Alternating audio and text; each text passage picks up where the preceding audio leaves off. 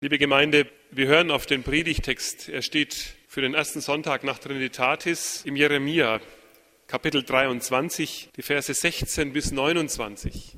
Ich fordere also Ihre Aufmerksamkeit noch einmal ganz neu heraus für einen längeren Predigttext. Bitte versuchen Sie ganz dabei zu bleiben. Es ist nicht leicht. So spricht der Herr Zebaoth. Hört nicht auf die Worte der Propheten, die euch weissagen. Sie betrügen euch. Denn sie verkünden euch Gesichter aus ihrem Herzen und nicht aus dem Mund des Herrn. Sie sagen denen, die des Herrn Wort verachten, es wird euch wohlgehen. Und allen, die nach ihrem verstockten Herzen wandeln, sagen sie, es wird kein Unheil über euch kommen. Aber wer hat im Rat des Herrn gestanden, dass er sein Wort gesehen und gehört hätte? Wer hat sein Wort vernommen und gehört? Siehe, es wird ein Wetter des Herrn kommen, voll Grimm und ein schreckliches Ungewitter auf den Kopf der Gottlosen niedergehen des Herrn Zorn wird nicht ablassen, bis er tue und ausrichte, was er im Sinn hat. Zur letzten Zeit werdet ihr es klar erkennen. Ich sandte die Propheten nicht, und doch laufen sie. Ich redete nicht zu ihnen, und doch weissagen sie.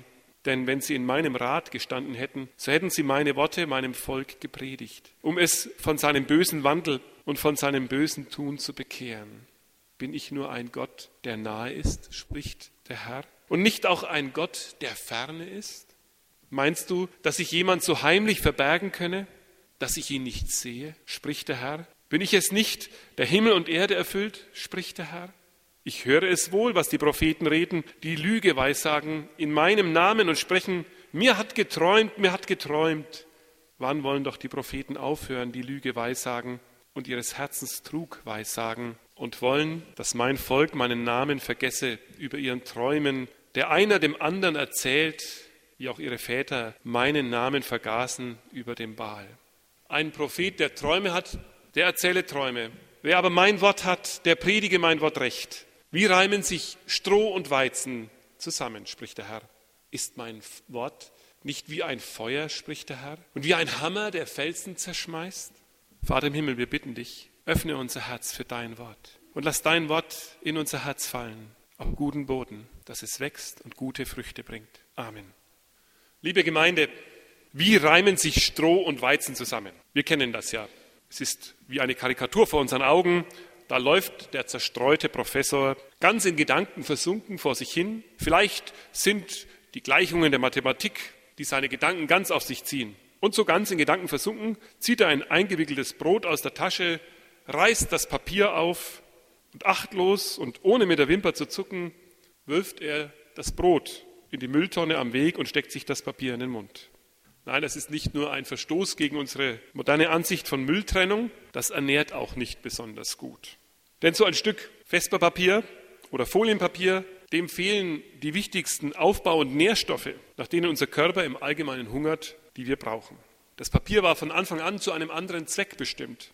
Das Brot war es, das er zu sich nehmen sollte und wahrscheinlich auch wollte.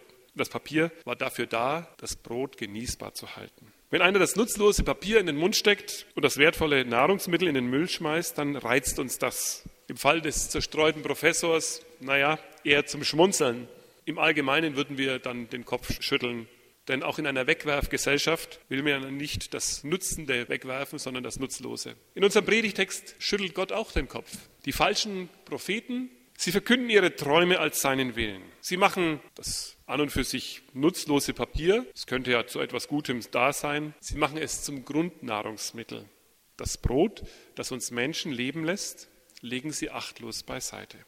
Geht es uns auch so, liebe Gemeinde, dass wir unsere Ideen, unsere Fantasien zu unserem geistlichen Grundnahrungsmittel gemacht haben und Gottes Wort, das darf so eine Seitenexistenz führen, so an den Rand gelegt. Vielleicht, weil man das heute ja nicht mehr versteht oder weil man es heute nicht mehr so hören will.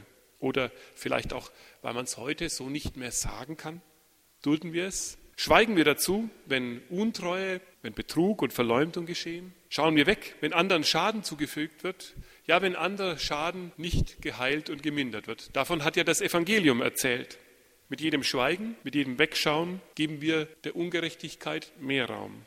Mit allem, das gegen Gott steht, und gegen das Gott sich stellt, wächst die Ungerechtigkeit in dieser Welt. Mit jedem Übergehen wird die Sünde mehr und mehr ein Teil unseres Lebens, gegen das, wie heißt es so schön, man ja nichts machen kann. Wie reimen sich Stroh und Weizen zusammen? So fragt uns heute Gott. Und ich denke, die wenigeren von uns haben heute mit Stroh und Weizen täglich zu tun. Und doch verstehen wir alle, dass dieses Bild noch drastischer ist als die Geschichte vom Professor und dem Butterbrot. Denn das Stroh werfen die Bauern in den Stall, meistens jedenfalls. Darauf können die Kühe und Ochsen schlafen und andere Geschäfte verrichten.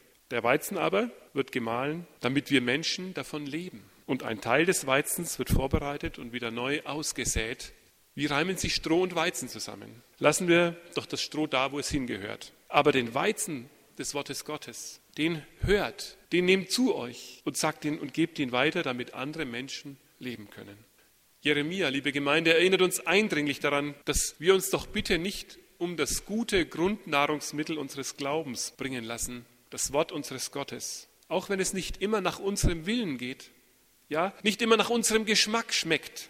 Bleibt bei dem, was eure Herzen und eure Seelen satt macht, was eurem Geist Frieden schenkt. Vielleicht fragt ihr jetzt, woran sollen wir denn Gottes besonderes Wort erkennen? Wie können wir es vom Nutzlosen, vom Schädlichen unterscheiden? Gott sagt, ist mein Wort nicht wie ein Feuer.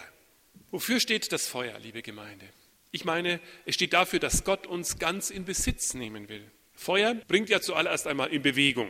Wir kennen das. Die Sirenen gehen und als erste rücken die Feuerwehrleute aus. Wahrscheinlich jedenfalls. Wir haben das als Familie schon einmal erlebt, nicht hier in Leutershausen. Da ist in der Nachbarschaft ein Feuer ausgebrochen.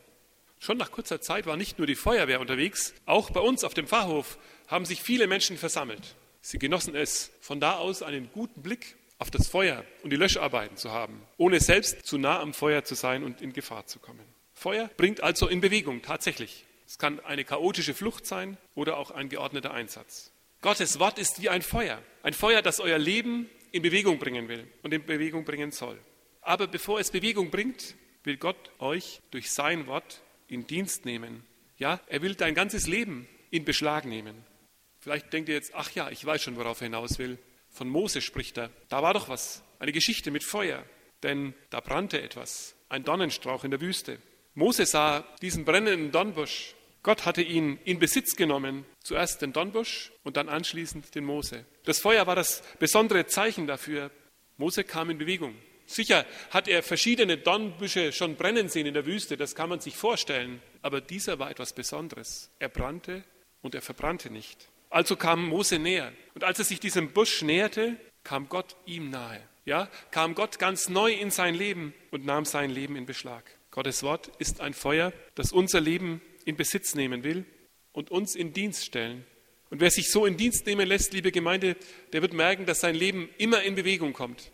Wer von Gottes heiligem Feuer erfasst ist, der kommt in Bewegung. Dessen Leben wird Bewegung werden. Wer auf Gottes Wort vertraut, der verlässt die alten Wege und geht ganz neue. Der wagt es, einen neuen Weg zu gehen. Und so, liebe Gemeinde, hießen die ersten Christen auch der neue Weg weil Gottes besonderes Feuer des Heiligen Geistes, wir kommen ja von Pfingsten her, sie in Beschlag genommen hat. Und das Besondere daran, liebe Gemeinde, das Feuer, das wir kennen, ist ja immer etwas Gefährliches und es ist gut, Abstand zu halten, um nicht verbrannt zu werden. Das Feuer unseres Gottes, es verbrennt uns nicht. Es verbraucht uns nicht, sondern es gibt uns Kraft. Es erfüllt uns mit Gottes Geist.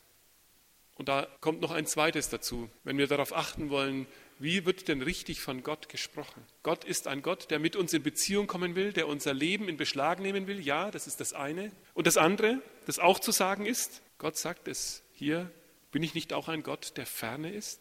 Gott nimmt mich in Besitz, aber Gott wird nicht mein Besitz, liebe Gemeinde. Und das kann man doch zu leicht verwechseln. Auch in aller Frömmigkeit kann man das übersehen. Gott wird nicht ein Teil meines Denkens, er wird nicht ein Teil meines Wollens, er wird nicht ein Teil meines Lebens, in dem er jetzt zu tun hat, was ich mir von ihm wünsche, worum ich ihn bitte. Gott ist und bleibt größer als wir. Und wir dürfen Gott nicht verniedlichen, nicht klein machen. Wisst ihr, auch das ist manchmal zu erleben und zu spüren, wenn man Menschen besucht, wenn man Menschen begegnet in der Gemeinde, dass die Menschen einem davon erzählen und sagen, Gott ist mir ein fremder Gott geworden da ist etwas zerbrochen in meinem Leben, eine Beziehung. Ich wollte doch, dass alles gut geht, aber es hat nicht geklappt. Ich habe Gott so darum gebeten, dass es klappen kann.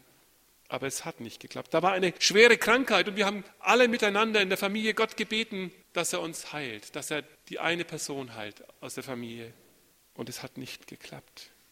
Es sind Menschen, die sich in der Pflege eines Angehörigen aufarbeiten die ins Fragen kommen, weil die Jahre hinziehen und weil das Bewusstsein der anderen Person erloschen ist. Manche sagen zu mir, hat Gott mich vergessen?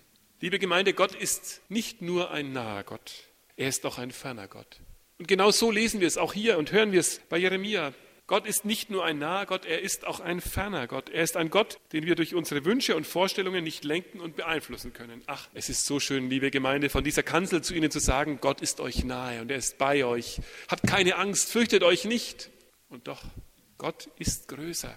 Gott ist größer als unser Denken und unser Wollen. Und deshalb ist er auch ein ferner Gott. Er ist anders als wir. Er lässt sich nicht hineinverstricken in die Schuld unseres Lebens. Er lässt sich nicht mitnehmen von unseren Sünden.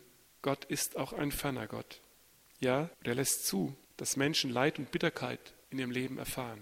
Natürlich, man kann Fragen stellen, man kann klagen. Manche machen Gott Vorwürfe. Warum hast du mir nicht geholfen? Warum hast du mein Kind nicht bewahrt? Warum hast du mich denn verlassen? Aber auch mit den Klagen und Vorwürfen. Liebe Gemeinde, können wir Gott nicht bedrängen, können wir ihn nicht zwingen, ein Gott zu sein, wie wir ihn gerne hätten.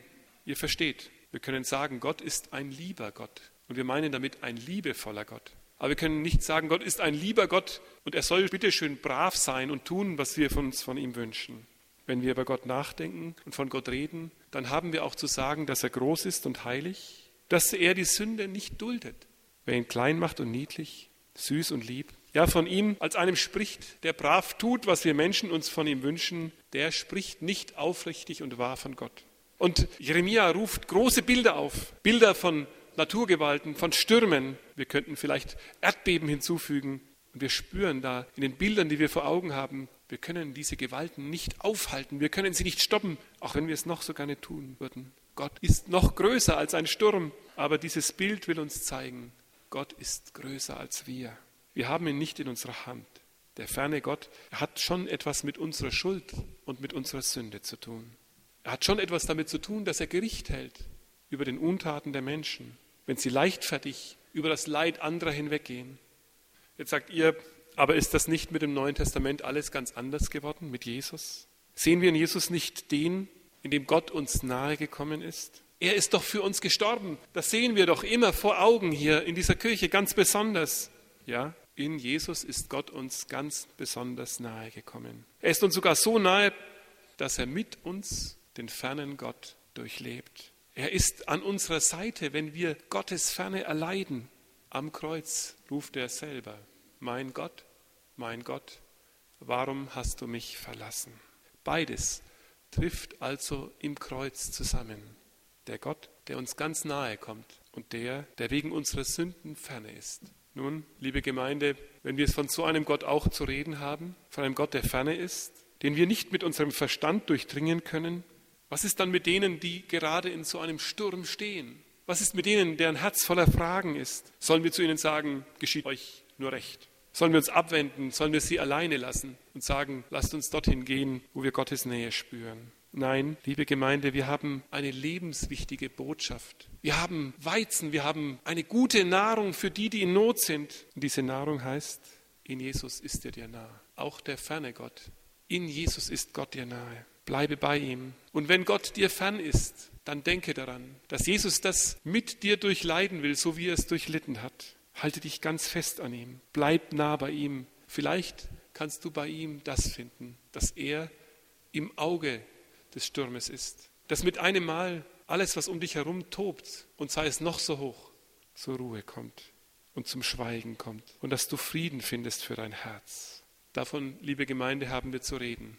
Dass Gottes Wort nicht leeres Stroh drischt, sondern Nahrung ist für die Menschen. Und dass Gott uns will, jeden von uns, dass er uns nahe kommen will, wie ein Feuer uns in Brand stecken will und uns in Bewegung bringen will. Und zuletzt auch, dass er immer größer bleibt, als wir es sind. Und doch in aller Ferne will er uns nicht lassen. In aller Ferne will er nahe bleiben in diesem Jesus. Amen. Wir haben einige Momente der Stille, bevor ich ein Gebet spreche. Lieber Vater im Himmel, jetzt befehlen wir dir ganz besonders die Menschen an, in deren Leben der Sturm tobt, die nicht mehr ein noch auswissen und in deren Gedanken und Köpfen alles schreit, Gott hat mich verlassen. Wir nennen dir in der Stille ihre Namen. Und wir bitten dich, Zeige dich ihnen als der, der mit ihnen leidet und der für sie gelitten hat und der alles wegnehmen will, dass sie in deine Nähe kommen können, deine Nähe ganz neu erfahren dürfen. Und selbst, Herr, trage in deine Nähe, tröste uns durch deinen Geist. Amen.